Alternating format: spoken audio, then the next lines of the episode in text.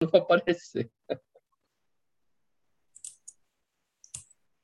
Ok, boa noite a todos. Baruch Hashem, depois de uma breve pausa, por bons motivos, nas festas, estamos aqui reunidos mais uma vez, véspera de Shabbat. Acabou de terminar o Yom Tov, já temos aí o Shabbat à nossa, à nossa frente. E hoje eu queria falar sobre o dia da ressaca, o dia seguinte. Vocês sabem que quando chegou Elul, vocês devem ter ouvido algum shiur que falava, agora é a hora de mudar. Chegou Rosh Hashanah, alguém deve ter falado, falado, bom, mas agora é a chance de você mudar. Chega os dias de Tchuvá, você escuta o mesmo discurso. Chega Yom Kippur, a mesma coisa. Chega Sukkot, nem se fala. Com as danças de Sukkot, de Sukkot, com alegria a gente pode mudar. Chega os últimos dois dias, nem se fala. Bom, a pergunta é o que, que se fala agora? Terminou Oshana terminou Shmini Atzeret, terminou Simchat Torah, e agora a gente tem que começar o ano. A pergunta é, será que ainda dá para mudar? Mudar o quê? o decreto divino? Será que dá para mudar as aceitação da nossa chuva? E será que dá ainda para mudar o nosso destino desse ano? Essa é a pergunta. E essa pergunta ela entra junto com a pergunta como funciona o dia seguinte. Terminamos as festas, terminamos as datas importantes, legais, inspiradoras, e agora nós voltamos e começamos Baruch Hashem mais um ano, 5782. E agora mais uma rotina. Voltamos agora para um ano Baruch Hashem, comentei hoje de manhã. Bem melhor que ano passado, sinagoga cheia, mais de 700 pessoas passaram em nossa Sukkot, Baruch Hashem, na sinagoga. Tanta gente fez a, o Simchat Torah, 300, mais de 340 pessoas entraram na sinagoga à noite, coisa que ano passado a gente nem sonhava, Baruch Hashem. Mas a pergunta é: e agora? Agora, o que, que eu faço para eu manter a inspiração? O que, que eu faço para realmente eu aplicar tudo aquilo que eventualmente eu pensei, decidi? Como que eu posso, aquilo que a gente falou no Shurim lá atrás, a gente falou, poderia garantir um ano bom fazendo boas decisões, se a gente quer ter um ano bom, etc. A pergunta é como eu faço isso na prática. E esse shiur eu acho que é super importante, só aproveitar e fazer já o comercial para aguentar até o final. Todo shiur aqui de quinta-feira eu tenho mostrado algum, algum filme interessante, um vídeo interessante. E esse vídeo de hoje é de um sobrevivente, dois sobreviventes do Holocausto, fantástico, que tem tudo a ver com Simchat Torah e com o tema do shiur de hoje, que eu inclusive comentei essa história de passagem no, no Simchat Torah na sinagoga, mas vocês vão ver essa a, a, a história no original é uma história realmente chocante e emocionante. Então vamos voltar. A gente está agora, quinta-feira, já se preparando para o Shabat, mas ontem foi Simchat Torah. Anteontem foi Shmini Atzeret. E eu queria explicar um pouco sobre essa data, para a gente entender o depois, para a gente entender como a gente pode manter a inspiração, como a gente pode realmente se transformar em tudo aquilo que a gente gostaria e a gente prometeu para Deus e falou para Deus, como a gente pode aplicar isso? Então, o nome da festa do final de Sukkot é Shmini Atzeret. Oitavo ligado, tradução literal. O que, que significa isso? Então, o Shmini Atzeret é, na verdade, uma festividade que a Torá fala que no oitavo dia você deve Atzeret. Atzeret é Latsor em hebraico, ficar parado. Qual é o sentido dessa festa? A gente explicou outro dia o que é Sukkot. A gente sabe o que é Pesach. Shavuot recebemos a Torá. O que a gente comemorou ontem? E não adianta você falar assim, Torá, alegria da Torá, porque a alegria da Torá apareceu muito depois que a Torá foi dada. Não sei se vocês sabem, mas antigamente a Torá era lida uma vez a cada três anos. Eles concluíam a Torá. Então, nem sempre calhava o Simchat Torah, ou talvez nunca calhava o Simchat Torah, com a data que a gente termina a Torá. Então, o nome Simchat Torah é um apelido para a festividade bíblica chamada Shmini Atzeret. O que, que é Shmini Atzeret? Shmini Atzeret é o seguinte. Uma vez tinha um rei. Esse rei ele fez uma festa. E ele convidou todos os seus súditos. Ele fez a festa por vários dias. No último dia, ele vira para o súdito dele mais querido, o filho dele, e fala: Agora todo mundo já foi embora. Agora vamos fazer uma festa VIP, só eu e você. Ao longo dos sete dias de Sukkot, na época do templo, se sacrificava é, vários bois. E o total desses bois eram 70, representando os 70 povos originais que surgiram com a Torre de Babel.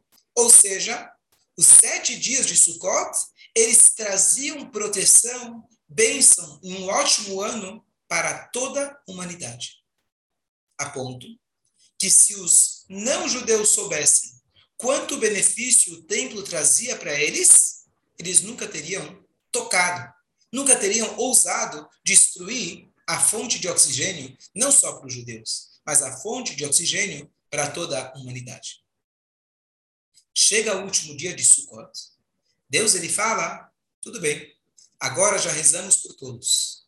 O dia de hoje, ele é exclusivo meu e teu. O que, que a gente vai fazer nesse dia?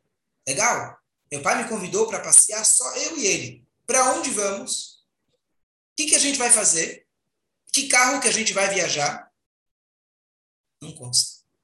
Não tem chofar. Quem come na açúcar, come sem brachá. A mitzvah das quatro espécies terminaram. A, a festividade constitui, diz Deus, entre eu e você. Mas cadê a mitzvah? Aqui, na verdade, a gente vai ter a chave desse dia de ontem e anteontem para a gente entender que Deus ele deu para a gente a vitamina de como a gente se manter inspirado. E olha que interessante. Vamos voltar um pouquinho a fita. Nós tivemos Rosh Hashanah. Qual é a mitzvah do Rosh Hashanah? Ouvir o shofar. Yom Kippur, Bom, não falta mitzvot. A gente anula as promessas antes do Rosh Hashanah. Antes do Yom Kippur, no início, a gente faz o kolidrei. A gente não come, a gente não bebe. A gente jejua, a gente reza, a gente pede perdão e assim por diante. Sukkot, a gente prepara açúcar, a gente está alegre, a gente usa as, as, quatro espécies, a gente come na açúcar com muita alegria, maravilhoso. Chega o último dia, que quem lembra agora, no hemisfério norte, e as nossas festividades, elas seguem o ciclo agrícola, em Pesach começaram a crescer os grãos. Em Shavuot, as frutas começaram a estar prontas, maduras.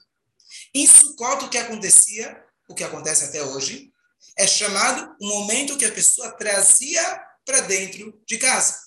A pessoa estava contando, contabilizando todos os seus grãos, todas as suas frutas, porque agora vai começar o outono e logo vem o inverno.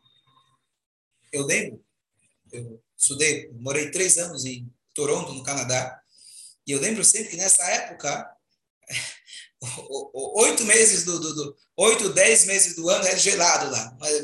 A diferença é que é mais gelado ou menos gelado. E eu lembro que quando terminavam as festas em Hatorá, você já podia se preparar, porque vinha aquele frio tremendo. Ou seja, a gente vocês sabem a diferença, né? Eu morei fora, com certeza vocês devem conhecer a diferença do brasileiro para o americano, o brasileiro para o canadense. A pessoa que mora num país tropical, a pessoa é mais tropical. A pessoa mais aberta, a pessoa mais calorosa, a pessoa mais simpática. A pessoa, quando está frio, quando está frio, a pessoa se retrai, fica dentro de casa, se cobre embaixo do cobertor, coloca o seu casaco e nem olha muitas vezes para a cara do outro. O frio é um momento que representa um desafio muito grande. O frio no hemisfério norte ele começa agora. E não existe maior contraste do que você vir de uma, uma é, é, inundação de festas, Rosh Hashanah, Yom Kippur, etc., e de repente termina todas as festas, começa um mês que o nome dele é Mar Rejvan, amargo Rejvan, e começa o frio. Será que a Torá não deu para a gente uma passagem Será que a Torá não deu para a gente uma maneira da gente lidar com o ápice da alegria com o contrário? E essa pergunta que eu estou fazendo hoje não é apenas para hoje. Muitas vezes acontece que a gente passa por um momento de muita adrenalina. Como você fica no dia seguinte? Meu pai, médico, sempre dava uma dica quando a gente passava, seja um momento de festa, ou seja uma prova muito importante, ele fala o que vai ser no dia seguinte. Ele sempre falava, sempre fala que tem a de Tamar Baruch Hashem, aproveitar, está bem melhor, logo, logo sair do hospital, Bezrat Hashem.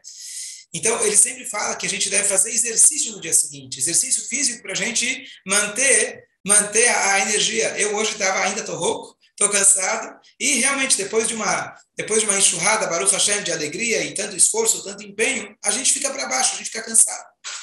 A pergunta é como que eu consigo manter essa alegria, manter o bom, bom humor no dia seguinte de um casamento. Se trabalhou meses e meses para conseguir fazer o casamento da sua filha, ou seu casamento. Você trabalhou meses e meses ou anos e anos para conseguir concluir a sua conseguir, conseguir concluir o teu TCC e se formar. Conseguiu, maravilhoso. O que, que acontece no dia seguinte? Normalmente a gente cai. Normalmente a adrenalina, depois de tudo isso, ela termina com a gente, ela esgotou as nossas energias. O que, que Hashem fez? Ele colocou um último dia. Nesse dia, o que, que ele fez? Ele falou: vamos comemorar, como aquele rei falou para o filho: vamos comemorar eu e você. Cadê as mitzvot? Cadê o shofar? Cadê o lulav? Cadê açúcar? Cadê tudo aquilo? Hashem fala. Na verdade, as mitzvot, elas estão aqui para celebrar, para revelar o nosso relacionamento. As pessoas às vezes não entendem que o judaísmo não é um livro de regras, um livro de restrições. Judaísmo tudo não pode. Judaísmo é o guia para nós termos relacionamentos saudáveis, começando com nós mesmos, com a nossa essência que é a Shem. E como consequência, com todos que estão ao nosso redor. A Torá é o guia do relacionamento. Então Hashem fala: olha, no primeiro dia eu coloquei um caviar, no segundo dia a gente viajou para Disney, terceiro dia a gente foi conhecer o Bahamas, quarto dia eu fui para a Bahia com você, quinto dia a gente foi para a Lua. E agora? Agora eu quero que você entenda que toda essa viagem, eu não queria que você conhecesse nem as praias, nem a Lua, nem o Bahamas, nem Las Vegas. Eu queria estar com você. A viagem facilitou o nosso relacionamento para ele se desenvolver melhor. O intuito de tudo aquilo que eu tive com você até agora era para que nós possamos estar um pouco mais perto. Por isso, nesse Hag, não tem uma mitzvah específica. Existe as mitzvot do dia a dia, mas uma mitzvah específica não existe. Porque a Hashem está te dizendo, agora é o momento de você celebrar a própria vida. É a hora de você celebrar o nosso relacionamento tira todos os incentivos é, superficiais. Claro que no exemplo das mitzvot, não posso comparar com uma viagem, as mitzvot não são superficiais, mas tirando elas, agora você vai desfrutar do nosso relacionamento. Eu me lembrei agora, o Rabi Muniz Friedman, ele costuma falar, ele fala o seguinte, o que, que, que, você responde para uma criança quando ela pergunta para os pais o que, que acontece no quarto, no quarto do casal? O que, que você vai responder para uma criança? Então ele tem a resposta clássica que ele diz: nothing, nada. Como assim não acontece nada? Você vai mentir para a criança? Ele fala: é, é isso que minha avó falava para mim. Nothing. O que quer dizer nothing? Nothing em inglês é no thing. Nada, coisa, nenhuma coisa. Não existe coisas. Não, existe, não existem detalhes. Não existem incentivos superficiais. Só existe eu e você o papai e a mamãe. Todo o resto é superficial. No quarto do casal, é só eles. E é isso que acontece. No thing. Não existe coisas, existem pessoas. E é isso que a Shem está dando para a gente. Como a gente fala no final, o Neilá. Muitos pensam que Neilá é, ah, deixa eu correr lá para Deus, pedir para ele antes que ele feche a porta. Deus não vai fechar a porta com você do lado de fora. Deus ele fechou a gente com conosco do lado de dentro. Em Shmini Atzeret, isso vem à tona. Deus ele se amarra conosco e fala: agora vocês têm a oportunidade de celebrar o nosso relacionamento. Por isso, olha que interessante. A festa original a gente falou que era Shmini Atzeret. Muitos anos depois que a Torá foi dada na Babilônia, foi introduzido que nesse dia justamente se termina o livro, todos os cinco livros da Torá e se recomeçam novamente. Por que justamente nesse dia? Deus não mandou que seja nesse dia. Como eu falei, antigamente se lia uma vez a cada três anos, se terminava toda a Torá. Então, olha que interessante. Deus falou: hoje é o dia da gente celebrar, eu e você. Quando um filho ele consegue atender o chamado do pai, quando ele conseguiu captar, no exemplo da viagem, que toda aquela viagem, na verdade, o pai não queria que você conhecesse o mundo. O pai queria te dar o maior presente que existe. Como se diz, como se diz a, a frase diz, o maior presente é estar presente. Nessa hora, o filho, ele vira e fala para o pai: Te amo. Eu quero estar mais próximo de você. E por isso, nesse dia, a gente conclui a Torá, que é a maneira mais clara da gente dar um beijo em Hashem, da gente se aproximar do Pai, dar um abraço nele e dizer: Eu concluí a sua vontade mais uma vez. Eu estou pronto para renovar o nosso laço de amizade, recomeçar novamente, ter um novo relacionamento renovado. E essa é a ideia, então, do Simchat Torah. Essa é a ideia do Shmini Atzeret. Então, voltando, o que é a festa do Shmini Atzeret? É uma festa exclusiva onde a gente celebra o nosso relacionamento com Deus unicamente com nothing, com nada, sem nenhum incentivo além do nosso próprio relacionamento com Deus. Isso trouxe a alegria que a gente conclui a Torá. Como essa, essa ideia que eu acabei de falar vai ajudar a gente na nossa pergunta inicial do Giur, como que a gente mantém a nossa empolgação? Como a gente se mantém alegre, feliz no dia seguinte da prova, no dia seguinte do casamento, no dia seguinte que eu tive a luta e eu ganhei e agora a adrenalina acabou. Como que eu mantenho isso? Então vamos agora passar para mais um aspecto interessante do dia que a gente celebrou ontem. Os nossos sábios dizem que quando a gente conclui um livro de Torá, por exemplo, quando uma pessoa estuda um tratado inteiro do Talmud, o que, que acontece? A gente faz uma festa. Quando nós coletivamente terminamos toda a Torá, o que, que a gente faz? Uma festa, Simchat Torá. Isso talvez você já conheça. Da onde se aprende esse conceito? Esse conceito se aprende do rei Salomão.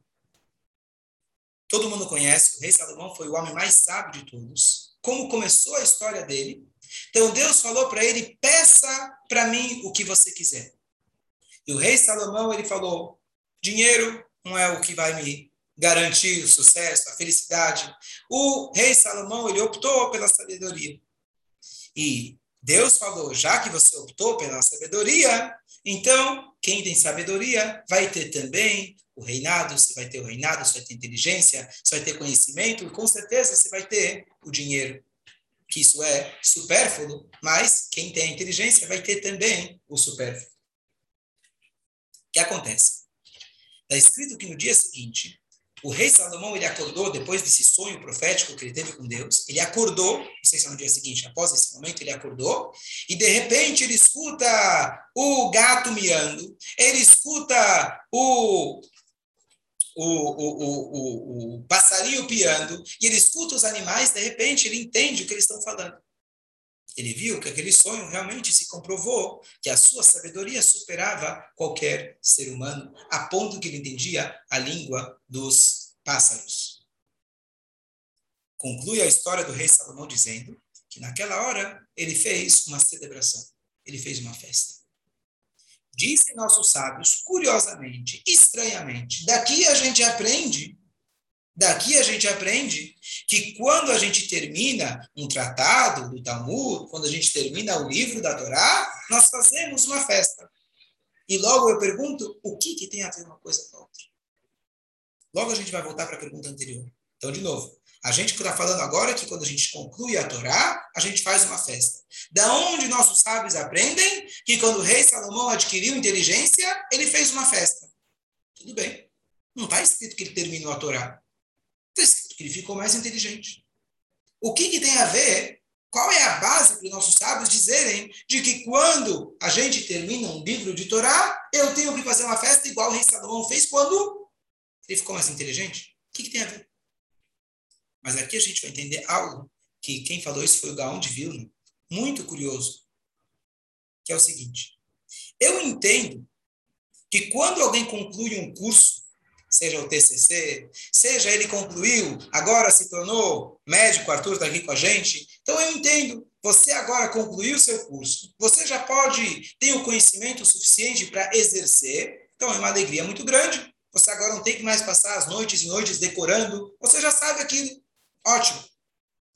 Por que será que a gente se alegra quando a gente termina um livro de Torá? Qual é o sentido da gente se alegrar? Que bom, terminamos ontem a última paraxá da Torá. A Torá não é um conhecimento limitado. Não é que agora eu vou fechar a Torá e dizer, uau, uau, graças a Deus, agora já me aposentei. Eu já sei a Torá, já conheço a Torá, ufa, graças a Deus, merece uma festa. Qual que é o sentido? A gente sabe que a Torá é ilimitada. A gente sabe que a Torá é infinita. Então, quando se trata de uma matéria limitada, racional, humana, eu entendo que a conclusão de um curso traz uma alegria, uma satisfação e um alívio. Mas quando se trata da sabedoria divina, que não tem fim, não tem limite, pelo contrário, que alegria você tem ao concluir? Pelo contrário, a festa deveria ser ao começar. Que bom que eu posso estudar. Que bom que eu terminei. Terminou o quê? Você sabe que todas as páginas, todos os tratados do Talmud, eles sempre começam com a página 2. Cadê a página 1? Um? Sumiu. Não existe página 1 um em nenhum tratado do Talmud. Por quê? Porque depois você termina, você tem que saber que você nunca começou. Mais um conceito. Como chama, como chama um sábio do Talmud? Talmid Chacham. Aluno sábio. Cadê o professor sábio? Moré Chacham. Não existe esse termo. Quanto mais você estuda, mais você percebe que você é um aluno, que ainda você tem muito a aprender. Quando chegar alguém para você, um rabino, falar: Olha, eu sei tudo sobre determinada matéria da Torá, você pode riscar da lista tua de rabinos. Porque a definição de um estudioso da Torá é a pessoa que ele tem a humildade constante de aprender mais, uma vez que é uma sabedoria infinita. Então a pergunta é: por que então a gente faz uma festa quando a gente termina a Torá. E aqui vem algo fantástico, que é a explicação é o seguinte. Eu não estou celebrando que eu terminei. Eu estou celebrando que uma vez que eu terminei esses cinco livros, por exemplo, agora quando eu estudar pela segunda, terceira ou milésima vez, o meu estudo vai ser mais aprofundado. A alegria não é que eu terminei o curso e agora não preciso mais olhar para a cara daquele professor, eu não preciso mais decorar aqueles livros chatos. A alegria é que agora eu vou poder começar a reestudar a Torá. Uma vez que eu já fiz uma primeira lida, já conheço um pouquinho, a segunda vez vai ser mais fácil. Eu vou poder me atentar a detalhes que eu nunca tinha percebido. Essa é a alegria da Torá. A nossa pergunta original era: como a gente mantém, como a gente mantém o bom espírito?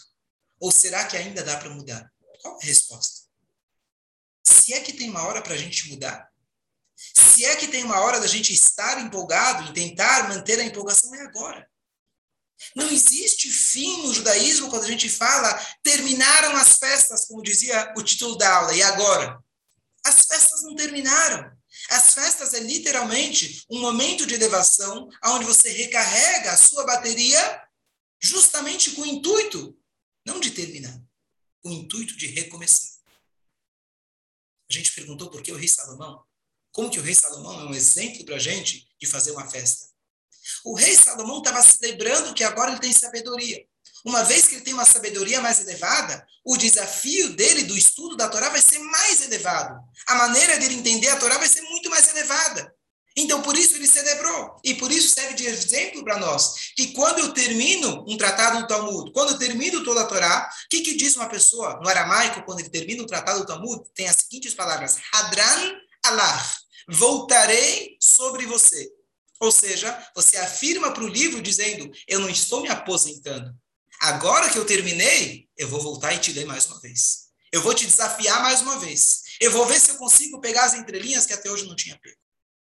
Então, a pergunta inicial, como que eu mantenho a empolgação? Se a gente entender que não existe fim no judaísmo, que não existe término no judaísmo, pelo contrário, o Rebbe anterior ele compara o tempo com uma escada, como chama Abraham? Pode falar? Liga aí. É uma helicoide. Ele? Helicoide. É uma Helicóide, espiral. obrigado. Uma escada espiral, quem conhece? Helicóide, muito bom, engenheiro. Ou seja, a gente está sempre dando voltas, a gente falou que a halá é redonda, a vida é um ciclo, a pessoa quando está, Deus no livro de luto, ele come o ovo que é redondo, a gente dá as voltas, né, os círculos em volta da Bimá, com o Lulav, no último dia sete vezes, depois as voltas com a Torá, porque é o ciclo, que é o ciclo, que é o ciclo. Mas entendam que o ciclo é como uma espiral, que a cada ano, a cada dia a gente está subindo. A gente não está dando voltas em volta do mesmo lugar. A gente não está andando em círculos. A gente está andando em círculos, porém, a cada dia a gente está subindo mais um passo. Então a gente bate nos mesmos pontos, chega Purim, chega Hanukkah, chega Pesach, de novo, mas eu já estou com a energia acumulada do ano anterior. E a cada ano eu estudo a Torá com mais elevação, com mais compreensão. Então, qual a ideia? A primeira pergunta: será que eu consigo manter a empolgação? Então, pare e medite sobre esse conceito, que tudo aquilo que a gente acumulou só teve, só existiu, entre aspas, para que eu possa aplicar. Então, a chuva que eu fiz no Yom Kippur não é para chegar uma vez por ano na sinagoga e lembrar que Deus existe e falar desculpa. Não! Toda a ideia do Yom Kippur é para que, a partir do Yom Kippur, eu vou mudar minhas atitudes. Toda a ideia de Sukkot não é para eu ficar feliz dois dias, cinco dias, sete dias, depois falar até ano que vem. Como acontece às vezes na sinagoga, você vê o cara lá no finalzinho da sinagoga, veio para escutar o chofar do final do Yom Kippur, e você já faz assim, porque você já imagina que você vai encontrar ele talvez ano que vem, no mesmo lugar, mesmo canal. Né? Não! A ideia é que agora que eu absorvi essa ideia, no judaísmo existe eu terminei, eu me aposentei, estou ficando velho, agora já me aposento. Não existe esse conceito de terminar. No judaísmo, quanto mais você estuda, o horizonte está mais longe. Quanto mais mitzvah você faz, você vê que você pode se elevar mais ainda. O céu não é o limite.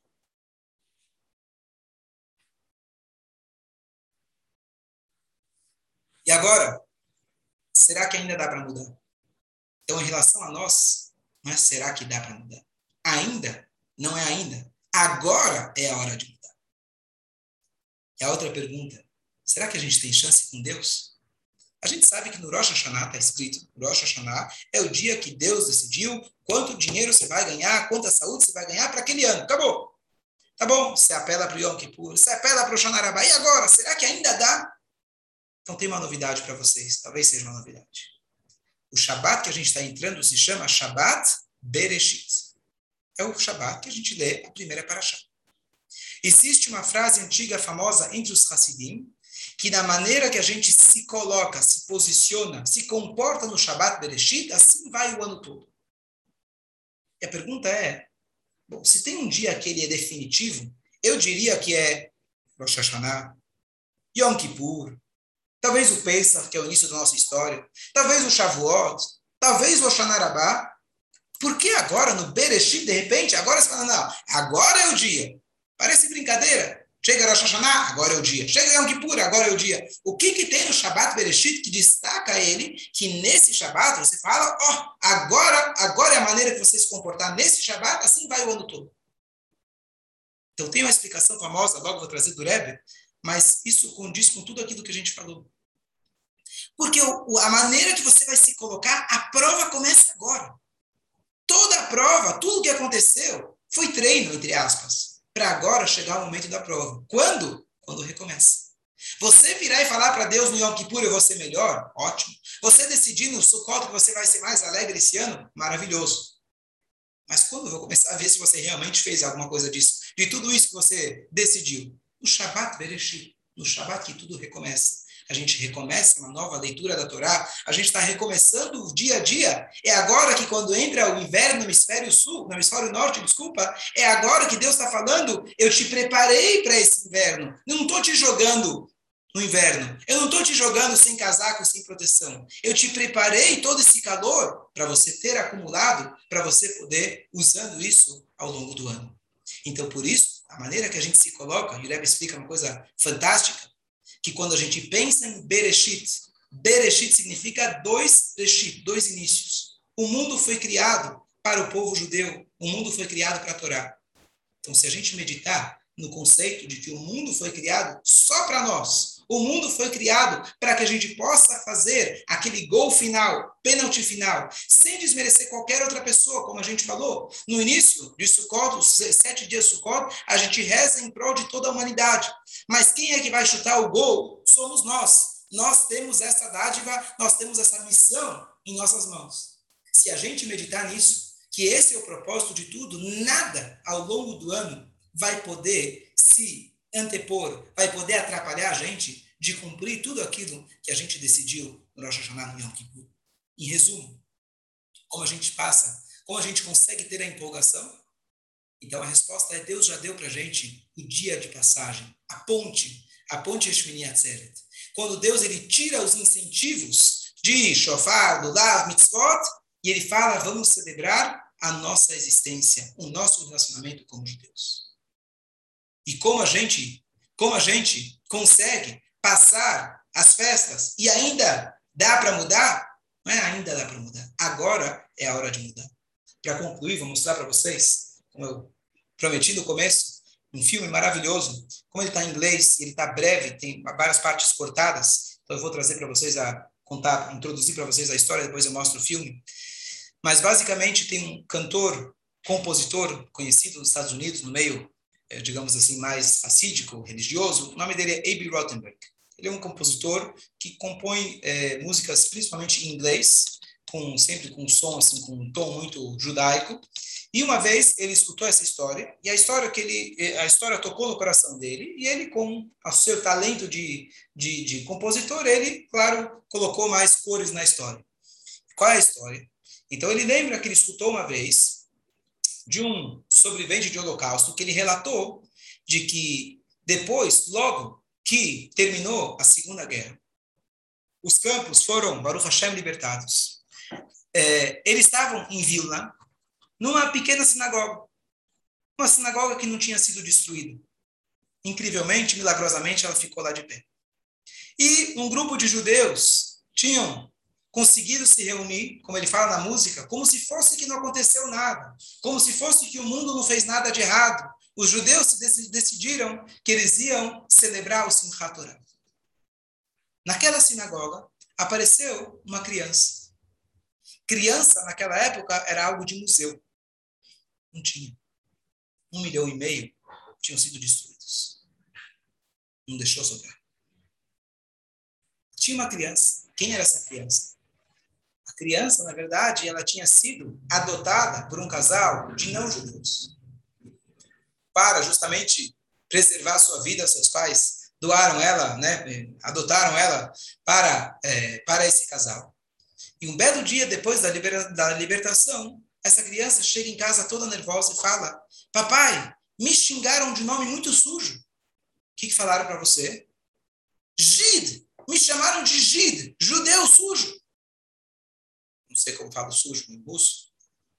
E aí o padrasto dele falou, Gid não é um nome tão sujo assim. E aos poucos foi introduzindo para ele a história dele, e que ele era um Yehudi, e que ele, apesar de nós, padrastos seus, terem te educado como bons cristãos, mas você é um Yehudi. E esse padrasto dele falou, eu vou te levar então para uma sinagoga. A criança estava curiosa. E no caminho da sinagoga, ela passa, a criança passa na frente da igreja e ela faz o sinal, como ela foi bem educada. Ela diz que ainda ela encontrou um padre e ela beijou a mão do padre, como assim ela foi educada. E de repente, ela entra na sinagoga. E um soldado russo, judeu, que ele participou da guerra, etc., mas ele estava lá, ele virou e falou, ele virou e falou, essa criança que está aqui é. É judia. E o padrasto, o pai, falou para ele, é, não acredito. Eu tô já na minha, né, na, durante a guerra, eu caminhei por milhares de quilômetros e eu não vi sequer uma criança judia. E eles começaram a se preparar para a cafota. Só que faltava um componente importante para poder fazer o Simchat Torah. Não tinha Torot. As Torot desapareceram, tinham sido queimadas, destruídas. E esse rapaz forte, é, é, é, soldado, ele falou: Nós temos aqui uma Torá. Ele pegou a criança, colocou nos seus ombros, ele começou a dançar em volta da Weimar e falou: Essa é a nossa Torá. Essa é a nossa continuidade. Essa é a nossa celebração, como a gente falou, do nosso relacionamento com Deus, que pode até ser que o pergaminho ele queimou, mas as letras não foram queimadas. Usando o paralelo que a gente falou, pode ser que eu não tenho agora sequer uma Torá para dançar com ela. Pode ser que agora eu não tenho um chofar para tocar. Pode ser que agora eu não tenho um açúcar para sentar nela. Eu vou celebrar a minha existência, o meu relacionamento. O no thing, aquele nada que estava dentro do quarto, aonde se celebra apenas eu e você. Como o rei fala para o seu súdito, eu quero celebrar eu e você. Essa foi a música. Só que no Museu do Holocausto, uma vez foi contada essa história pelo soldado. E uma jovem judia, israelense, pesquisadora, se interessou pela história. Ela queria verificar se a história do velhinho era verdade. O velhinho era o soldado. Ela foi atrás ela conseguiu ligar os pontos. Encontrou a criança. Essa criança se chama Abe Foxman, se tornou um líder mundial judaico, defensor né, dos nossos direitos, lembrança do Holocausto e etc., como vocês vão ver. E esse Abe Foxman, ele foi capaz de reencontrar aquele soldado que ainda estava vivo, Leon, logo a gente vai ver o sobrenome dele, esqueci agora, Leon, que se tornou um rabino depois que ele saiu, depois que ele saiu, foi para os Estados Unidos. E eles, 65 anos depois, se reencontraram, autenticando a história, que não é apenas a história deles dois, mas é a história nossa. Hoje, se preparando para o Shabbat Bereshit, a gente tem a chance de celebrar a nossa existência. Celebrar Hashem. Sem ter os incentivos, sem ter o talvez, sem ter o Yom Kippur, sem ter todo mundo reunido na sinagoga. Se alegrar por nós estarmos vivos, se alegrar por termos um Deus sempre ao nosso lado. E a cada momento a gente pode estudar a Torá dele, cumprir a Torá dele, fazer o judaísmo não apenas uma Torá que está no armário, mas comprovar com a nossa vida que nós somos a Torá viva de Hashem, como aquela criança. Um Shabbat Shalom a todos, que a gente possa aproveitar essa energia tão boa dessa ponte. Eu vou agora compartilhar com vocês o vídeo. Quem está aqui no, quem está no Instagram, para tentar mostrar também para vocês. Shabbat Shalom, Rabi. Shabbat Shalom. Deixa eu colocar aqui.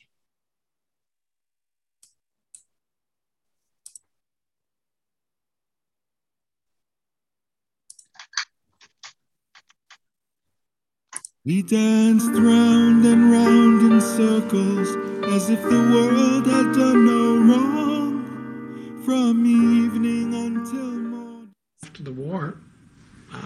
were still living there, I came running back into the house, crying.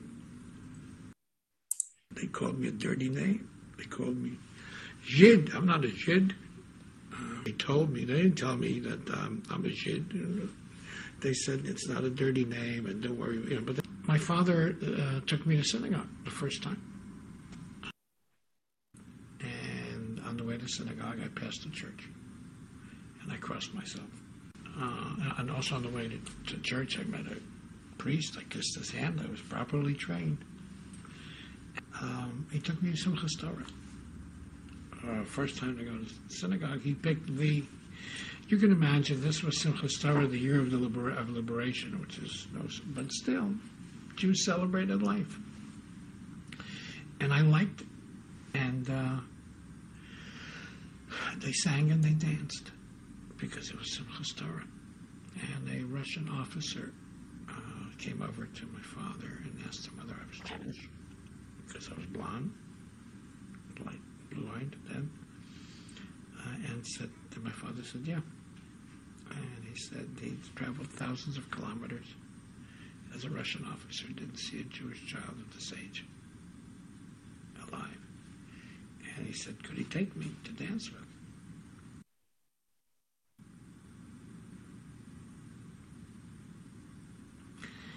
Took me on his shoulders and, and he danced. with me. And I came home and I said to my mother, I like the Jewish church. We danced round and round in circles as if the world had done no wrong. From evening until morning, filling up the shul with song. Though we had no secret Torah to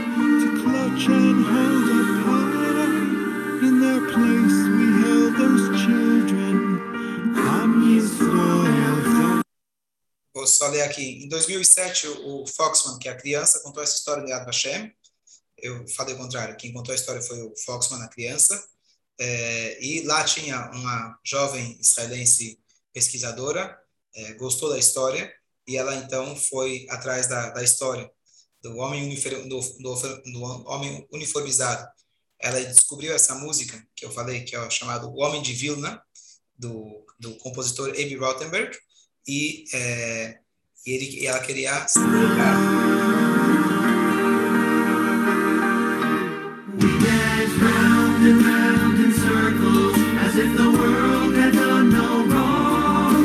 E aqui eles estão se encontrando 65 anos depois.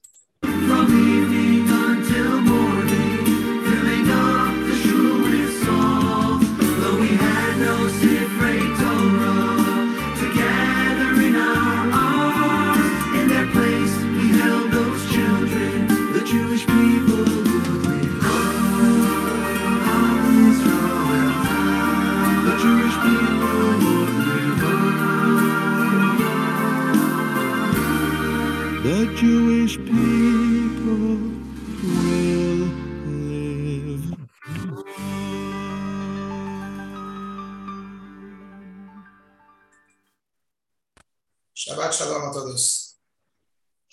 Lindo, maravilhoso. né, Rabino? Rabino, É, Rabino, não vai